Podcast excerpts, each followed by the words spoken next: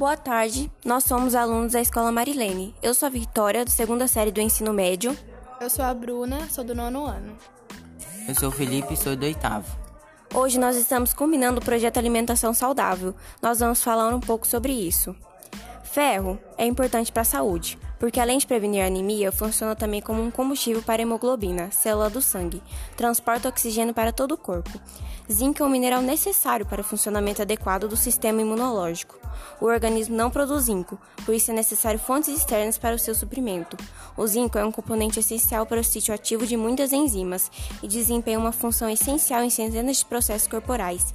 Selênio é um, um mineral com alto poder antioxidante e por isso ajuda a prevenir doenças como câncer e fortalecer o sistema imunológico, além de proteger contra problemas cardíacos como a aterosclerose. Ela é o acúmulo de placas de gordura, cálcio e outras substâncias nas artérias. Esses depósitos dificultam a passagem de sangue nos vasos, o que chega a causar infartos, derrames e até morte súbita. Os antioxidantes são os ativos que agem neutralizando os radicais livres, formados no organismo, atrapalhando o seu funcionamento normal e causando diversos problemas. Os radicais livres são produzidos ao tempo todo pelo nosso organismo. Eles são produtos resultantes de, da conserv, conservantes dos nutrientes dos alimentos em energia. Porém, o que é prática de atividades físicas intensivas também pode levar ao, ao aumento significativo na liberação de radicais livres em nosso organismo. Benefícios comprovados da vitamina A boa para os olhos, importante para a pele, contribui para o crescimento, evita infecções, ação antioxidante.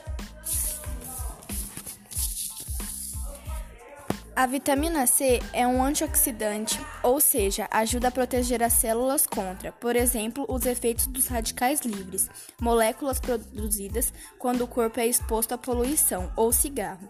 Os radicais livres podem ainda favorecer o surgimento de doenças cardíacas, alguns tipos de cânceres e outras doenças. A vitamina D promove a absorção de cálcio no intestino e mantém concentrações adequadas de soro de cálcio e fosfato para permitir a mineralização óssea normal.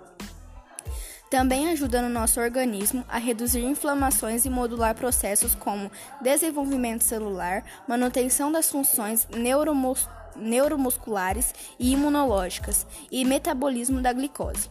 A vitamina E é uma vitamina lipossolar lipossolúvel e tem como principal função no organismo a sua forte ação antioxidante. Assim, este nutriente combate os radicais livres que podem prejudicar as células.